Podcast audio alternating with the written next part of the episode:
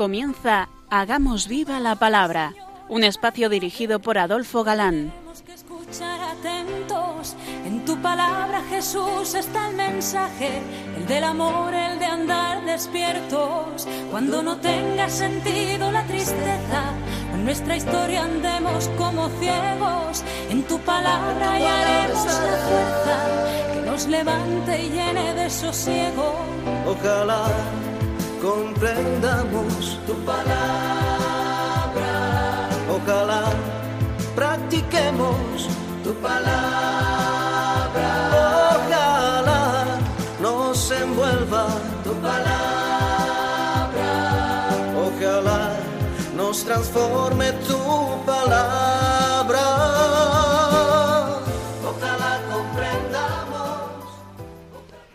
Hola amigos, bienvenidos al programa Hagamos viva la palabra. Estamos ante ustedes Katy González, Adolfo Galán. y Ana García, y es para nosotros un placer estar ante estos micrófonos de nuevo para compartir este tiempo en vuestra compañía, intentando, como dice el título de nuestro programa, hacer vida la revelación contenida en la Biblia, hacer viva la palabra. Esto supone que estos primeros pasos de la vida de la Iglesia que estamos viendo no nos resultan ajenos e intentamos hacer vida en nosotros eso que se dice en el programa. Hola amigos, eh, de nuevo con vosotros. Y viendo ya los últimos capítulos del libro de los Hechos de los Apóstoles, objeto de nuestro estudio a lo largo de estos últimos meses. Tras distintos aplazamientos que hemos ido viendo, por fin deciden enviar a Pablo a Roma, que había apelado al César, haciendo uso de su derecho de ciudadano romano. Y de nuevo, nuestro excepcional cronista Lucas nos informa con todo lujo de detalles. Empezamos leyendo el penúltimo capítulo de nuestro libro. cuando decidieron enviarnos a Italia, Pablo y los otros presos fueron entregados a un centurión que se llamaba Julio, el batallón llamado del emperador. Nos embarcamos, pues, en un barco del puerto de Adramitio, que estaba a punto de partir para los puertos de la provincia de Asia. Se encontraba también con nosotros Aristarco, de Tesalónica, ciudad de Macedonia. Al día siguiente llegamos al puerto de Sidón, donde Julio trató a Pablo con mucha consideración, dejándole visitar a sus amigos y ser atendido por ellos. Salimos de Sidón y navegamos protegidos del viento por la isla de Chipre, porque teníamos el viento en contra. Atravesamos el mar frente a la costa de Cilicia y Pamfilia y llegamos a Mira, una ciudad de Licia. El centurión de los, de los soldados encontró allí un barco de Alejandría que se dirigía a Italia y nos hizo embarcar en él para continuar el viaje. Durante varios días navegamos despacio y con mucho trabajo llegamos al frente de Cinido.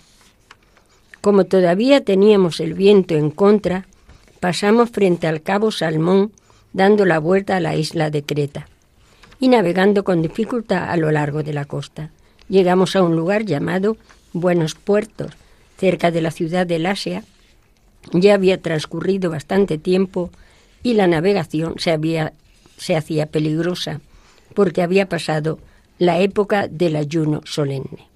Nos encontramos en el otoño del año 60, más o menos, ¿no? Y veréis que el texto nos dice que pasado el ayuno, que es el mes séptimo según ordenaba el Levítico, que viene a coincidir con mediados de nuestro septiembre, fecha ya peligrosa para navegar en las embarcaciones de entonces. Solían invernar en puertos cercanos y esperar a pasar lo que denominaban periodo cerrado. Y no sólo porque había peligro de naufragio, sino que durante tal periodo navegaban exclusivamente piratas y avaros que por negocio se arriesgaban. Un personaje que navegó en tal periodo fue Herodes el Grande, pero ese lo hizo por poder. Era capaz eh, de ir a Roma, aunque fuese a nado. Por una cita de la carta a los Corintios, sabemos que Pablo tenía ya experiencia en naufragar, pues le dice que lo hizo tres veces. Lo recogemos en su segunda carta. Y Lucas nos da un simpático detalle de lo que Pablo era. Él sabe que no le va a pasar nada. Recordar, El Señor se apareció a Pablo y le dijo, Ánimo, así como has dado testimonio de mí en Jerusalén, también tendrás que darlo en Roma. Pero en la nave van otras muchas personas. Y por más prisa que tenga su fogoso espíritu conocedor del peligro, aconseja no seguir en busca de otro puerto para invernar. No le hacen caso, y menos porque vieron que el viento soplaba ligeramente, y se dirigieron a un puerto de Creta. Seguimos leyendo. Entonces Pablo le advirtió, Amigos, veo que la navegación no podrá continuar sin riesgo y sin graves pérdidas, no solo para la carga y el barco, sino también para nuestras propias vidas. Pero el centurión confiaba más en el capitán y en el patrón del barco que en las palabras de Pablo. Y como el puerto no se prestaba para invernar, la mayoría opinó que era mejor partir y llegar cuanto antes a Fenice, un puerto de Creta que mira hacia el sureste y noroeste para pasar allí el invierno. En ese preciso momento se levantó una brisa del sur y creyeron que podrían realizar este proyecto. Zarparon y comenzaron a bordear la isla de Creta. De lo que les pasó, nada mejor que escuchar lo que Lucas dejó escrito de cuánto sufrieron por no haber hecho caso a Pablo. Pero muy pronto se desencadenó un huracán llamado Euraquilón que provenía de la isla. Como el barco no podía resistir al viento, fue arrastrado y nos dejamos llevar a la deriva. Navegando a cubierto de una pequeña isla llamada Cauda, a duras penas conseguimos recoger el bote salvavidas. Después de subirlo, se utilizaron los cables de refuerzo para asegurar el casco de la nave. Luego, por temor de encallar en los bancos de Sirtes, se bajó el ancla, dejándola suelta, y así navegamos a la deriva. Al día siguiente, como la tormenta todavía arreciaba, los marineros comenzaron a arrojar el cargamento. Al tercer día, echaron al agua con sus propias manos los aparejos del barco. Desde hacía varios días no se veía ni el sol ni las estrellas, y la tormenta seguía con la misma violencia, de modo que ya habíamos perdido toda esperanza de salvación. Os recordamos que sobre la tempestad que soportaron, basta recordar lo que dijimos en la introducción. Cuando Lucas dice no pequeña, es que es fenomenal. No podían ni comer, se entiende como es debido, pues luego veremos que así estuvieron 14 días, en medio de derivas, tempestades, miedos. Pablo tuvo una visión que no sólo le recordó que tenía que comparecer ante el César, sino que gracias a eso se salvarían todos los de la nave. Y aprovechando, como no, la ocasión, les habló del Dios al que él servía. Como llevábamos mucho tiempo sin comer, Pablo se levantó en medio de todos y dijo, Señores, mejor hubiera sido hacerme caso y no salir de Creta. Así habríamos evitado estos daños y perjuicios. Ahora, sin embargo, no os desaniméis, porque ninguno de vosotros morirá, aunque el barco sí va a perderse. Pues anoche se me apareció un ángel enviado por el Dios al que pertenezco y sirvo, y me dijo, No tengas miedo, Pablo, porque has de presentarte ante el César, y por tu causa Dios va a librar de la muerte a todos los que van contigo en el barco. Por tanto, señores, ánimo, porque tengo confianza en Dios y estoy seguro de que las cosas sucederán como el ángel me dijo. Sin duda seremos arrojados a alguna isla. La nave, durante 14 días a la deriva, se encontraba con el Adriático entre Creta, Italia y África. Y los marineros iban como podían midiendo profundidades y temerosos de chocar contra escollos. Al llegar a las quince brazas de profundidad, echaron anclas esperando se hiciese de día para saber dónde estaban y a qué distancia estaban de tierra. Y aquí se dio una cosa muy curiosa. Los marineros quisieron escapar arriando el bote salvavidas y Pablo intervino. Es posible, gracias a estas intervenciones de Pablo, primero con el consejo que despreció tanto el piloto como el patrón de la nave, como lo de la visión que contó, y ahora esta advertencia que veremos. Lo cierto es que el centurión se ve que quedó impresionado de Pablo, y que luego jugándose la vida le defendió, y es de suponer que su informe al llegar a Roma no tuvo más remedio que ser favorable.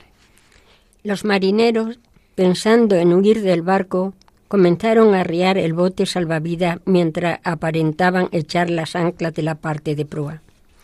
Pero Pablo avisó al centurión y a los soldados, diciendo, Si estos no se quedan en el barco, no podréis salvaros. Entonces los soldados cortaron las amarras del bote salvavidas y lo dejaron caer al agua.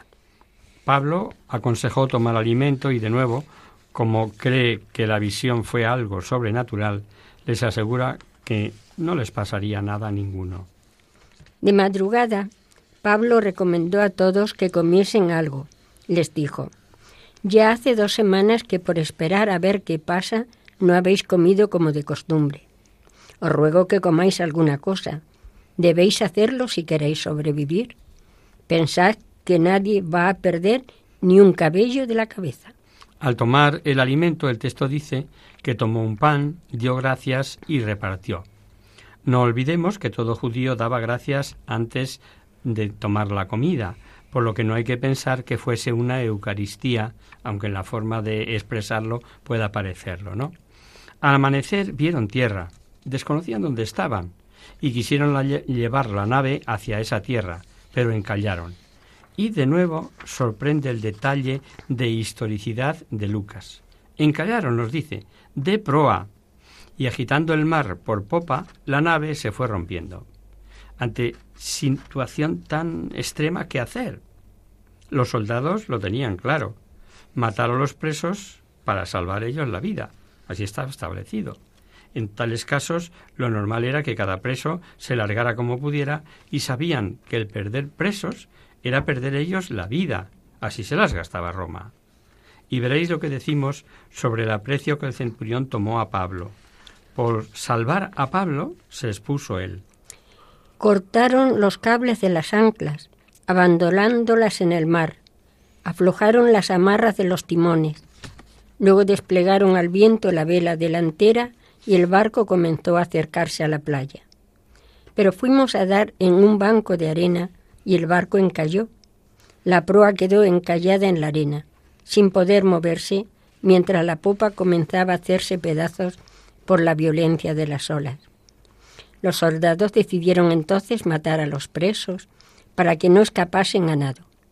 Pero el centurión, queriendo salvar a Pablo, no permitió que lo hiciera, sino que ordenó que quienes supieran nadar se lanzasen los primeros al agua para llegar a tierra y que los demás lo siguieran, unos sobre tablas y otros sobre restos del barco. Así llegamos todos salvos a tierra. ¿Sabría nadar Lucas? Me pregunto. ¿O fue a nado en un tablón? No lo imaginamos porque ahora, más que nunca, resalta esa primera persona como autor y presente. Hemos escuchado, todos llegamos a tierra. Por tanto, iba él. Llegados a tierra, supieron que se encontraban en Malta. Y un curioso detalle que hacemos mención para que recordéis lo que se dijo sobre traducciones. Cada traductor debe ser fiel al texto original que traduce, pero, salvada la fidelidad, cada cual traduce como mejor cree que pueda ser entendido lo traducido. Y aquí tenemos un ejemplo. Nacarcolunga traduce para decir que los de Malta recibieron bien a los náufragos, dice, los bárbaros nos mostraron singular humanidad. Y la Biblia de Jerusalén traduce, los nativos mostraron una gran humanidad. Ambos traductores dicen lo que ocurrió y sin embargo ves que cada uno utiliza una forma distinta de expresión. Para Nácar, como se ve al principio del libro, todo no judío era bárbaro. Sin embargo, Jerusalén estima que dado lo que hoy significa decir un bárbaro, aclara que se trataba de los que vivían en la isla, de los nativos. Pero veréis que pese a la variante de expresión no hay diferencia, ni afecta al mensaje ni a la historicidad. Una vez a salvo, supimos que la isla se llamaba Malta. Los nativos nos trataron muy bien a todos, y como estaba lloviendo y hacía frío, encendieron una gran fogata y nos invitaron a acercarnos. En la hoguera, preparada por los nativos, fue Pablo a echar una brazada de ramas, y como entre ellas iba una víbora, al sentir el calor y pretender escapar, pilló la mano de Pablo y le mordió. Cuando el ser humano se convierte en masa, es lo más fácil del mundo, del mundo, perdón, hacerle pasar del blanco al negro. Cuando vieron que la víbora había mordido a Pablo, comenzaron a decir que sería un asesino, camino de ser juzgado, escapado de la furia divina, escapado, eh, en este caso, la furia divina le castigaba. Pero al ver que el tiempo pasaba y que ni se ponía hinchado, ni se caía muerto, dijeron que Pablo era un dios. Pablo había recogido un poco de leña seca y estaba echándola al fuego cuando una víbora, saliendo huyendo del calor, se le prendió de la mano. Al ver la víbora colgando de la mano de Pablo, los nativos se dijeron unos a otros, Este hombre es sin duda un asesino, pues aunque se ha salvado del mar, la justicia divina no le deja vivir. Pero Pablo se sacudió la víbora en el fuego sin sufrir daño alguno. Todos estaban esperando que se hinchara o que cayera muerto de un momento a otro. Pero después de mucho esperar, viendo que nada le pasaba, cambiaron de idea y comenzaron a decir que Pablo era un dios. Pablo, lleno del Espíritu Santo, cumpliendo la misión que el mismo Espíritu le había ordenado, estaba tan tranquilo y con toda naturalidad se sacudió el animal como si nada. Pablo vivía aquello que Jesús dijo a sus apóstoles. El que crea y sea bautizado será salvo, pero el que no crea será condenado. Y estas señales acompañarán a los que creen. En mi nombre expulsarán demonios, hablarán nuevas lenguas, cogerán serpientes con las manos, si beben algún veneno, no les dañará. Podrán las manos sobre los enfermos y los sanará. Es una cita de Marcos, ¿no? Si os parece, vamos a hacer ahora un pequeño descanso.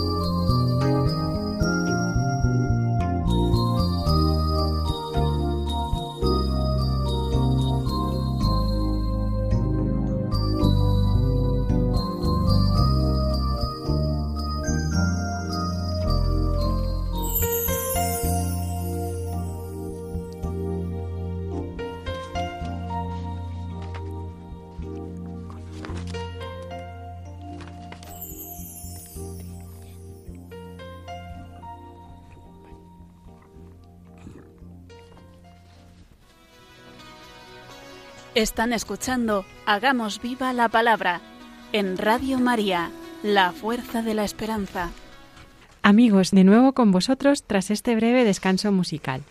Os recordamos, queridos oyentes, que sintonizáis el programa Hagamos viva la palabra.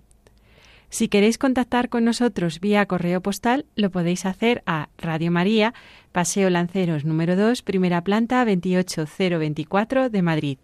Y si lo preferís, al correo electrónico hagamos viva la palabra arroba radiomaria.es. Para los que os acabáis de incorporar, deciros que estamos analizando en detalle el libro de los Hechos de los Apóstoles. Prácticamente hemos llegado a su final. Así es, pues estamos en el último capítulo, viendo cómo Pablo vive con tal fe aquello de cogerán serpientes con las manos, si beben algún veneno no les dañará, que había dicho Jesús que no solo no teme al veneno del reptil que se le había enganchado en la mano, en la mano, perdón, sino el saber que con fe puede curar toda dolencia, como veremos. El principal de Malta, la isla a la que habían ido a parar tras el naufragio, era un hacendado, debía tener grandes bienes en la isla. Se llamaba Publio y debió de ser primer magistrado romano porque se discutió mucho su personalidad en otros tiempos por el título que le da Lucas de principal. Pero el hallazgo de unas inscripciones en Malta reveló haber sido Publio, pretor de Sicilia de la que Malta dependía. El padre de Publio estaba enfermo y Lucas, como buen médico, no solo nos dice que estuviera enfermo, sino que incluso nos da el diagnóstico y todo. Cerca de aquel lugar había unos terrenos pertenecientes al personaje principal de la isla, llamado Publio que nos recibió y atendió muy bien durante tres días. Y sucedió que el padre de Publio estaba en cama, enfermo de fiebre y disenteria. Pablo fue a visitarlo y después de orar puso las manos sobre él y lo sanó. Veréis que pese a la fe de Pablo, sabe que todo depende de Dios. Y para curar al enfermo, lo primero que hace es rezar, es hacer oración. Os podéis imaginar la que se lió en Malta uno de los náufragos cura, cura tras orar e imponer las manos. Naturalmente, allá fueron cuantos enfermos habían oído el suceso. Y Pablo sanó toda dolencia. Y agradecidos los malteses se volcaron en darles todo lo necesario para continuar el viaje a Roma. Con esto vinieron también los demás enfermos que había en la isla, y Pablo los sanó. Nos llenaron de atenciones y después al embarcarnos de nuevo, nos proveyeron de todo lo necesario para el viaje. Tres meses estuvieron en Malta, hasta tener nave en tiempo propicio. Y como en todas las páginas de esta historia resalta el valor histórico de lo que Lucas nos narra, otra vez veremos detalles de esta historicidad. Una nave alejandrina acogió a presos y soldados y fijaros qué detalle. La nave, nos dice Lucas, tenía como enseña los dioscuros, que eran dos figuras de la mitología griega llamados castores, dos gemelos que amparaban, según esa mitología, a la navegación. Y de nuevo nos hace el autor una carta marítima propia del que era buen conocedor y sin duda alguna gran viajero también. Al cabo de tres meses de estar en la isla, partimos en un barco que había pasado allí el invierno. Era una embarcación de Alejandría, que llevaba por insignia la, la imagen de los dioses Castor y Polus. Llegamos al puerto de Siracusa, donde nos quedamos tres días, y de allí navegamos hasta Regio, siguiendo de cerca la costa. Al día siguiente tuvimos viento del sur y un día más tarde llegamos a Pozzuoli. En Pozzuoli, importante puerto del Golfo de Nápoles, había una colonia cristiana y con ellos aprovechó Pablo para consolarse mutuamente, habida cuenta que tuvieron que permanecer allí siete días. Llegados al fin a Roma, después de tantas peripecias, los cristianos de Roma acogieron a Pablo, Lucas y Aristarco con tanto contento que hasta enterados de que estaban en Italia, fueron al encuentro hasta el foro de Apio, que está a unos 65 kilómetros de Roma, ¿eh? un gran paseo. y otros esperaron en Tres Tabernas, más cerca de Roma, 49 kilómetros. Aunque un alma esté llena del Espíritu Santo y sea un santazo de la talla de Pablo, no pierde su naturaleza humana. Y dice el texto que Pablo, ante esta acogida, dio gracias a Dios y cobró ánimos. ¿Es que carecía de ánimos? Claro que no, pero sin duda le consoló y le alegró muchísimo este encuentro. Los hermanos de Roma ya tenían noticias acerca de nosotros, por lo cual salieron a nuestro encuentro hasta el aforo de Apio y al lugar llamado las Tres Tabernas. Al verlos, Pablo dio gracias a Dios y se sintió animado. Para nosotros es de gran consuelo en el momento de aflicción y penas saber que hasta los más santazos quedan a veces bajos de ánimo y necesitan consuelo. Los santos, no lo olvidemos, son humanos, no ángeles, ¿no? Y entre que los informes de Festo al centurión respecto de Pablo no debían ser eh, de preso peligroso, y sin documentos, sin dudas escritos, eh, todo se fue al garete con el naufragio, y el interés que ya vimos del centurión por Pablo, es natural que el preso, el preso gozara de lo que ya explicamos en programas anteriores de custodia militares. Se solían entregar los presos al prefecto, bajo cuya responsabilidad quedaban. Y en este caso debía de ser uno llamado Burro, filósofo estoico, prefecto de Nerón. Y Pablo, con este régimen de prisión atenuada, pudo alquilar una casa y únicamente con una cadena al brazo de un soldado gozar de libertad en Roma. Cuando llegamos a Roma, permitieron a Pablo vivir en una casa particular, vigilado solamente por un soldado. Pablo, como es natural, tenía interés en firmar cuanto antes a los judíos de Roma, y además a ellos se debía dirigir primeramente. Pablo no pierde el tiempo. Algunos días eh, le llevaría a formalizar su situación, alquiler de la casa, etc. Y apenas a los tres días está deseoso de definir a los judíos su posición religiosa. Les explicó la razón de haber tenido que apelar al César, habiendo sido entregado a las autoridades romanas sin que nada hubiera hecho contra el pueblo ni contra las costumbres de los padres. Al final les enseñó como cosa injusta las cadenas que llevaba. Por esto, pues, os he llamado, para veros y hablaros que precisamente por la esperanza que tenemos nosotros los israelitas, es por lo que me encuentro aquí encadenado. Por el texto vemos que nada sabían los judíos de Roma. Tal vez no llegaron noticias de los judíos de Jerusalén por las dificultades que ya hemos mencionado en la navegación. Y si sabían sobre lo que ellos llamaban secta, cristianos, y estaban interesados, máxime porque tenían miedo a que si había problemas entre los judíos, podían volver a lo de Claudio cuando les expulsó. Ellos le contestaron, Nosotros no hemos recibido ninguna carta de Judea acerca de ti, ni ninguno de los hermanos judíos que han llegado de allá nos ha dicho nada malo en contra tuya. Pero quisiéramos oír lo que tú piensas, porque sabemos que en todas partes se habla en contra de esta nueva secta. Se reunió un gran número de judíos y Pablo les fue explicando poco más o menos lo que explicó en Antioquía de Pisidia y que ya conocemos. Hablar de Jesús, explicar que todo ha sido cumplimiento de las Escrituras, ley, Moisés, profetas, y así estuvo desde la mañana hasta la tarde, como siempre. Unos creyeron y otros no, por ese misterio de la libertad humana. Otros no creyeron. Y Pablo termina diciéndoles que los que sí escucharían la oferta de salvación de Dios serían los gentiles. Sabed, pues, que de ahora en adelante esta salvación de Dios se ofrece a los no judíos, y ellos sí escucharán. El final es un epílogo un tanto desconcertante. Mejor lo leemos. Pablo permaneció dos años enteros en la casa que tenía alquilada, donde recibía a cuantos iban a verle. En primer lugar diremos que en algunas traducciones, por ejemplo en Jerusalén, falta el versículo 29. Lo leemos de Nácar. Dicho esto, los judíos salieron, teniendo entre sí gran discusión.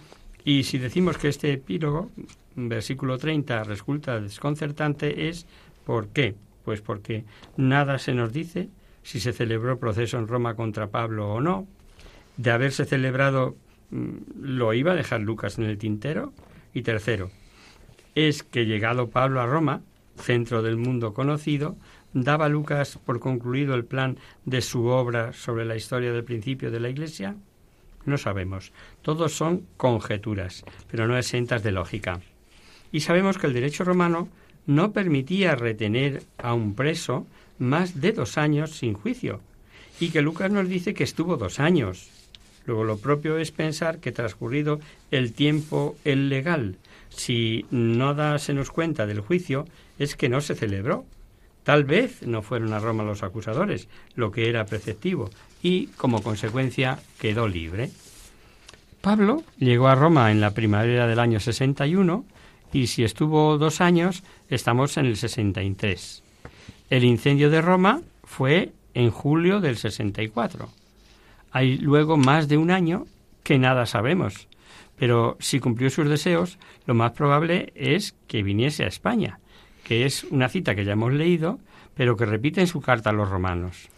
Espero poder hacerlo durante mi viaje a España, y una vez que haya tenido el placer de veros, confío en que vosotros me ayudaréis a continuar el viaje Así que cuando termine este asunto y les haya entregado la colecta, saldré para España y de paso os visitaré. Lo que justifica la tradición de que Pablo vino a España. Sin duda Lucas seguiría con sus notas, pues a un historiador de su talla no le cuadra un final así. De vuelta a Pablo a Roma, debió ocurrir lo del famoso incendio. Tácito lo detalla y sabemos que no solo tuvo repercusión mundial, sino que por echar la culpa a los cristianos tuvo unas terribles consecuencias para el cristianismo.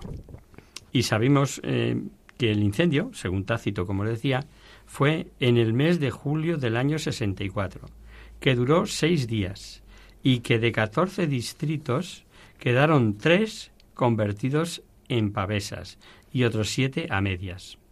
Al culpar a los cristianos, el odio hacia ellos fue brutal las calumnias hacia la nueva secta eran terribles.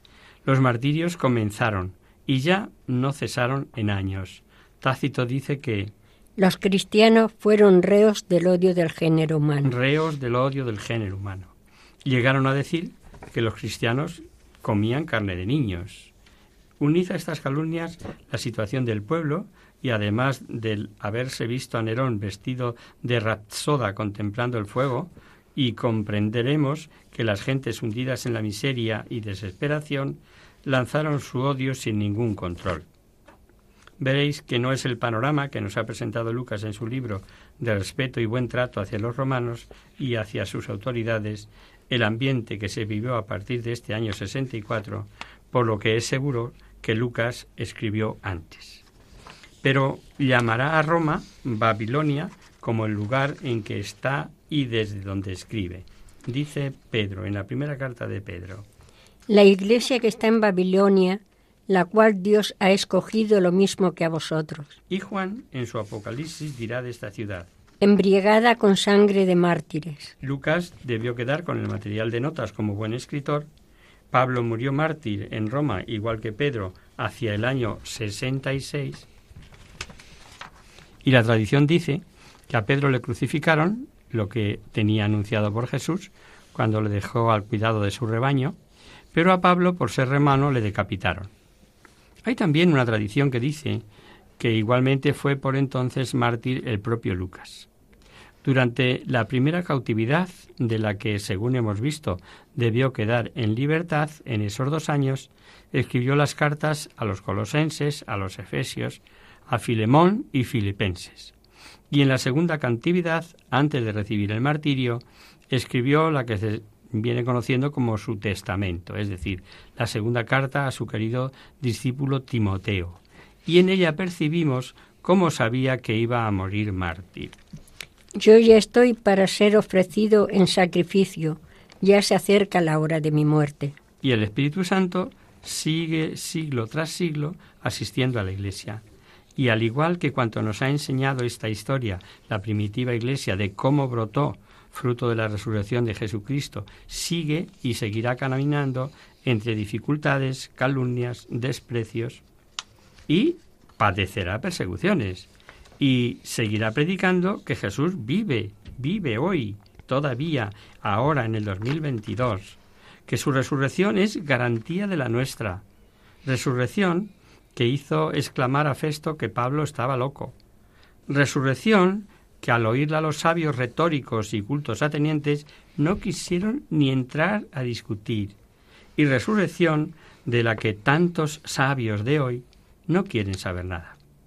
Que nuestra fe en la resurrección sea tan grande como la que tenían Pedro y Pablo, capaces de resucitar muertos como la joven Tábita y el joven Eutico.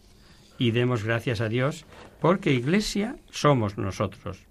Y con esto, queridos oyentes, terminamos el libro de los Hechos, Hechos de los Apóstoles. Algunos oyentes nos han manifestado su deseo de saber más cosas sobre Pablo. Incluso nos han sugerido el tema del nuevo curso. Sí, amigos míos, lo habéis oído bien y habéis acertado. Pues vamos a dar o ver con detalle, como es nuestra costumbre, sus cartas, las cartas de San Pablo. Ese será el objeto de nuestro próximo curso.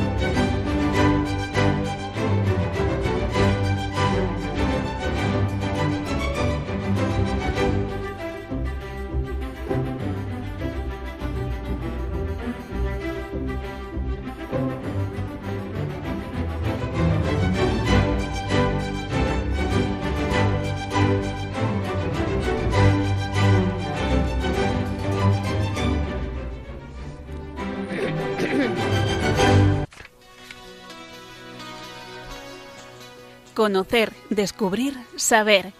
En Hagamos Viva la Palabra. Comenzamos nuestro espacio de conocer, descubrir y saber. Y vamos a contestar a una oyente preocupada que escribe desde Barcelona. Dice lo siguiente. Hola amigos, os escucho desde Barcelona y recurro a vuestro consultorio por ver si mi preocupación tiene sentido o solamente es uno de esos peligros que las madres vemos para nuestros hijos. Mi hijo mediano últimamente habla mucho de amor, pero como en plan teórico, y está, como en una nube, lee libros que dice que son para ser persona, y ayer habló con mucha convicción de la reencarnación.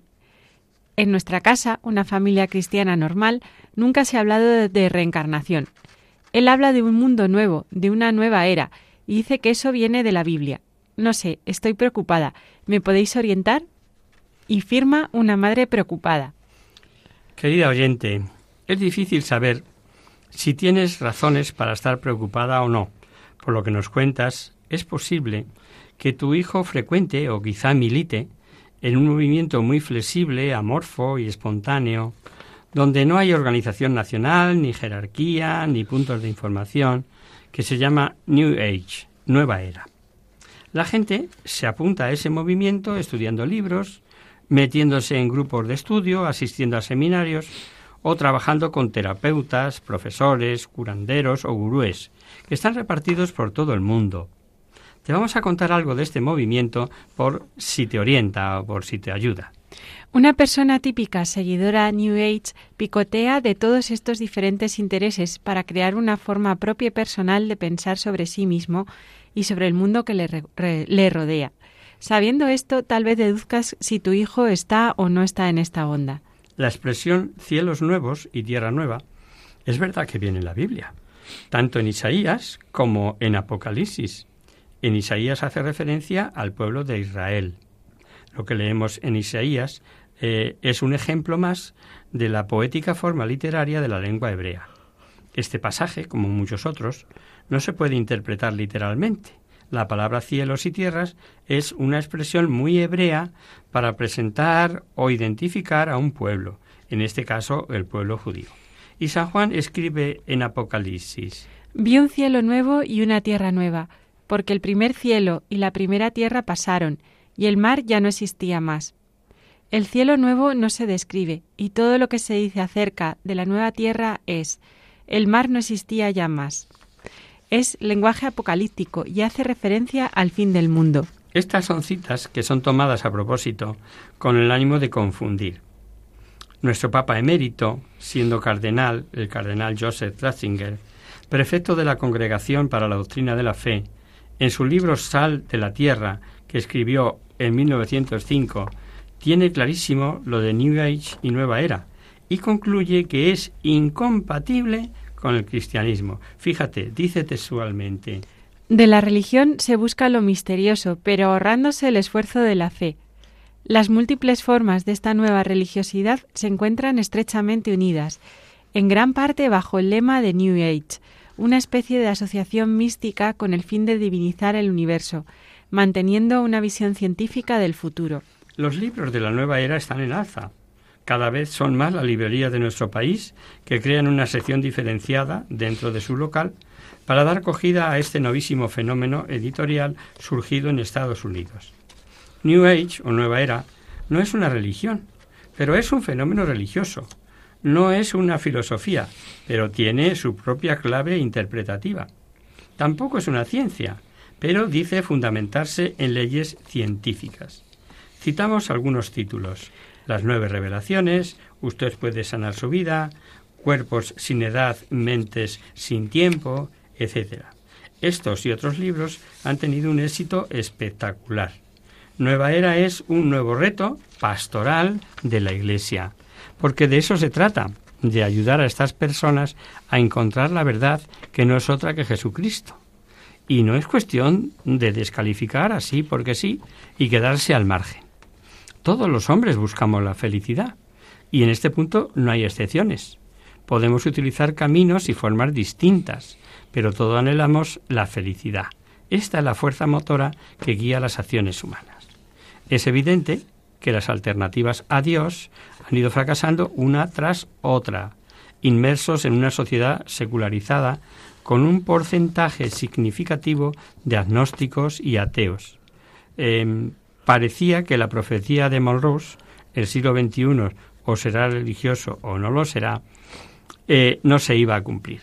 De hecho, la Iglesia se ha estado preparando durante años para articular una pastoral de diálogo con los no creyentes. Sin embargo, oh sorpresa, ¿qué nos encontramos? Al hombre actual, tremendamente inquieto por lo religioso, con ansia de trascendencia y espiritualidad, aunque no lo reconozcan explícitamente todo lo religioso está en auge. Eso sí, sin que nos cueste mucho, eh, pues si cuesta, ¡pum!, se desecha. Solo el cristianismo puede dar un sentido a la existencia, acercarnos a alcanzar ese anhelo de felicidad, pero hoy son muchos los que pretenden ese mismo objetivo. Malrus tenía razón al afirmar que el próximo siglo será religioso. Pero ¿cómo será? Esta es la gran pregunta. Junto a las grandes religiones orientales aparecen sectas y nuevas religiones como Nueva Era, que crecen con, gran rapidez. Se presenta como alternativa moderna al cristianismo. Su mensaje tiene mucho atractivo. Nueva Era es como un supermercado de las religiones en el que cada uno toma lo que le gusta y deja el resto. Es el nuevo paganismo envuelto con ropaje religioso. Cada cual elige de esa religión lo que le conviene. Así se consigue, se consigue, perdón, como decía el cardenal Giovanni, el desarrollo armónico del yo y se banaliza lo sagrado, que queda sintetizado en una religiosidad propia de una especie de self-service. Y podemos preguntarlo, ¿a qué debe su éxito? Pues es evidente que a nuestro alrededor reina un gran sufrimiento. Hay desconcierto y tristeza. La felicidad anhelada no llega la división se agranda. Perdemos el control de nuestras vidas. surge la necesidad de encontrar recetas que nos devuelvan la vitalidad y el bienestar que algún día tuvimos. Y en este aspecto no se puede negar que Nueva Era tiene un buen marketing. Promete bienestar sin traumas ni estrés, una vida sin dificultades, en la que uno mismo tiene las herramientas para salvarse. Como veis, el envoltorio es atractivo y atrayente. Pero conviene destapar este producto y contraponerlo con la verdad del cristianismo. Los puntos principales de la nueva era que demuestran la incompatibilidad con el Evangelio son los siguientes. Nueva era se enfrenta directamente con el cristianismo, a pesar de apropiarse de mensajes y vocabulario propiamente cristianos. Nueva era pretende constituirse como una nueva religión que sucede a todas las religiones y al mismo tiempo las perfecciona. Y dentro del esquema de Nueva Era, Jesucristo tan solo es un profeta, un maestro especialmente iluminado, como tantos otros guías, Krishna, Buda, Mahoma. Esta es la diferencia para los cristianos. Dios entró en la historia a través de su Hijo Jesucristo, que es al mismo tiempo Dios y hombre verdadero. Nueva era es sinónimo de sincretismo. Adopta criterios y creencias de diversas religiones. Hay una expresión muy gráfica comer de todos los platos picando de aquí y allá. Se puede pertenecer a distintas religiones con tranquilidad, lo importante es estar bien. De esta forma, Nueva Era se convierte en una suprarreligión. El sentido de verdad queda difuminado en un relativismo ascendente, y dado que el relativismo impera en la sociedad actual, encuentra el caldo de cultivo apropiado. Para Nueva Era, la oración se dirige a una fuerza divina impersonal, que es todo y que está en todo. Es el regreso al panteísmo naturalista. Sin embargo, para el cristiano la oración presupone la dualidad. Es un ponerse libremente en alteridad, en adoración, acción de gracias, súplica, fe y obediencia. La oración cristiana no es introspección, es entrar humildemente en la voluntad del otro. Padre, no se haga mi voluntad sino la tuya. Dios habita en mí, es verdad, pero permanece siendo otro, mejor dicho, soy yo habitado por él. Por tanto, la oración cristiana es siempre, siempre cristológica. Hay muchos errores básicos en los libros de la nueva era. Según nueva era, el hombre es bueno. De por sí está orientado al bien.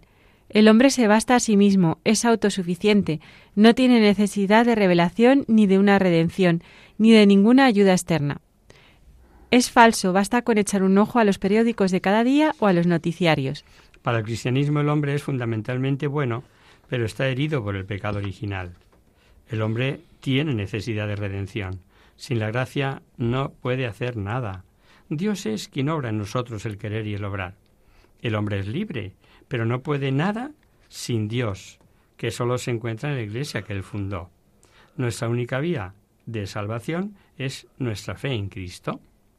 En Nueva Era no hay lugar para el sufrimiento.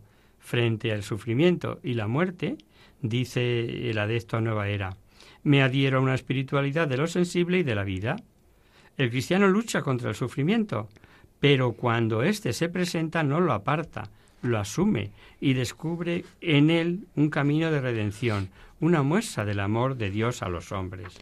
La reencarnación es una de las ideas básicas de Nueva Era se considera que el yo personal del ser humano vive varias existencias de forma cíclica, cambiando solo de cuerpo a lo largo de cientos o miles de años, hasta lograr su iluminación definitiva. Esta creencia es incompatible con la fe cristiana. No podemos negar la evidencia indiscutible que una vez y otra se presenta a nuestros ojos. La muerte alcanza a todos los hombres como desenlace terminante de su existencia. La vuelta a esta vida no se da, Cristo venció la muerte de una vez por todas y somos partícipes de su victoria, porque sonará la trompeta y los muertos serán resucitados para no volver a morir. Esto sí está claramente revelado en el Evangelio. La reencarnación es abiertamente contraria a la revelación cristiana.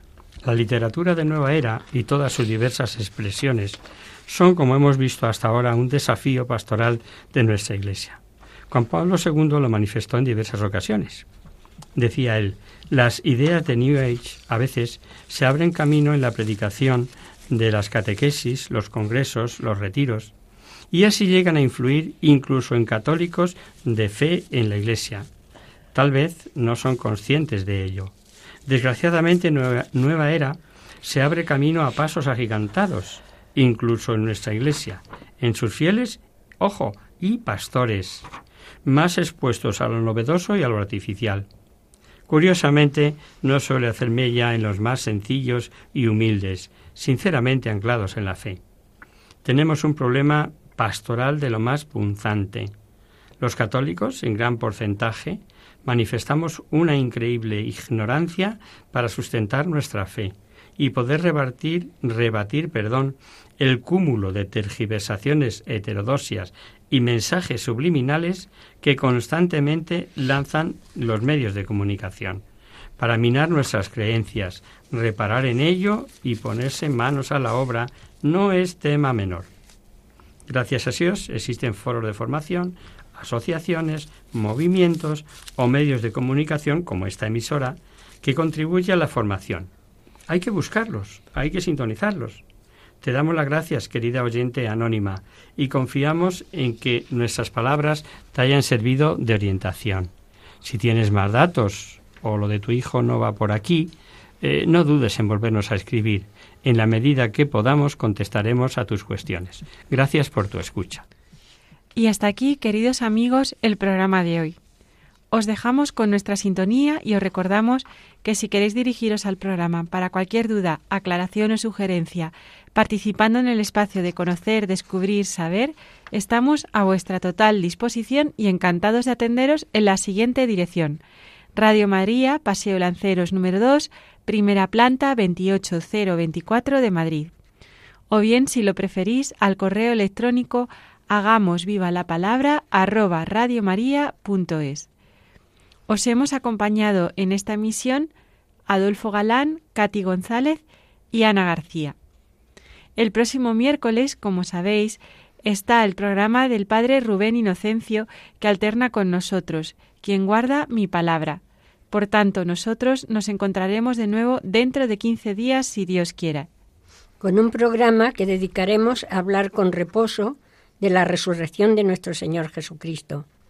Hasta el próximo día, hasta dentro de 15 días. Hasta nuestra próxima emisión, amigos. Hasta el próximo día.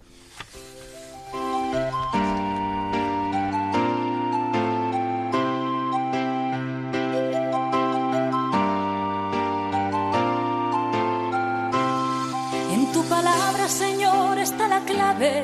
Solo tenemos que escuchar atentos. En tu palabra, Jesús, está el mensaje, el del amor, el de andar despierto. Así concluye Hagamos viva la palabra con Adolfo Galán. Andemos como ciegos en tu palabra y haremos la fuerza que nos levante y llene de sosiego. Ojalá comprendamos